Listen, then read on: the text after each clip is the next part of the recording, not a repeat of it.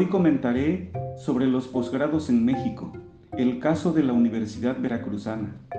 De acuerdo con la Asociación Nacional de Universidades e Instituciones de Educación Superior, la ANUYES, organismo que agrupa a las principales instituciones de educación superior públicas y particulares de México, los estudios de posgrado representan la cúspide de los procesos de formación profesional y comprenden la especialidad, la maestría y el doctorado. A nivel mundial, el posgrado representa apenas el 12.2% del total de estudiantes de educación superior, de los cuales el 10.8% corresponde a especialidades y maestrías y el 1.4% al doctorado. En el caso de México, del 2016 al 2021, la matrícula total del posgrado aumentó 22.8% cursándose principalmente en modalidad no escolarizada.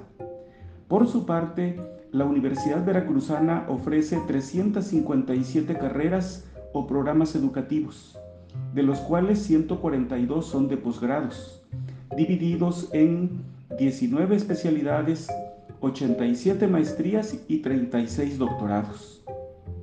De un total de 67.225 alumnos que se forman en sus aulas, 2.146 son de posgrado, equivalente al 3.2% de su matrícula, correspondiendo 188 a especialidades, 1.247 a maestrías y 711 a doctorados.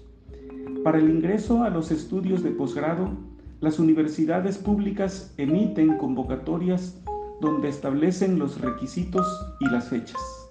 La Universidad Veracruzana publica dos convocatorias anuales durante los meses de febrero y septiembre respectivamente.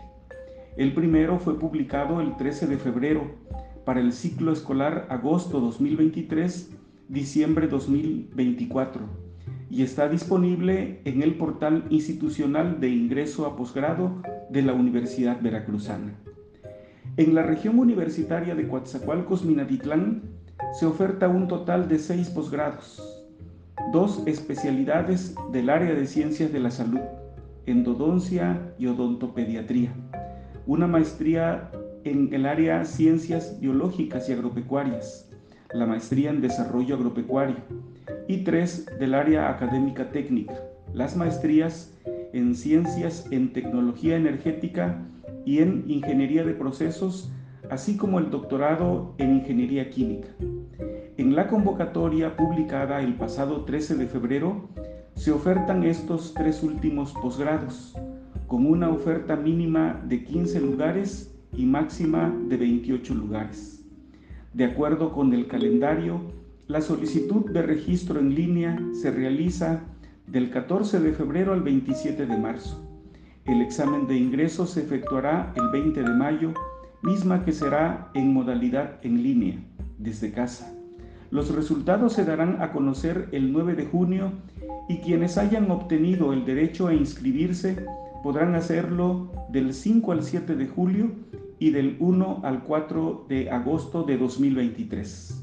Muchas gracias por su atención.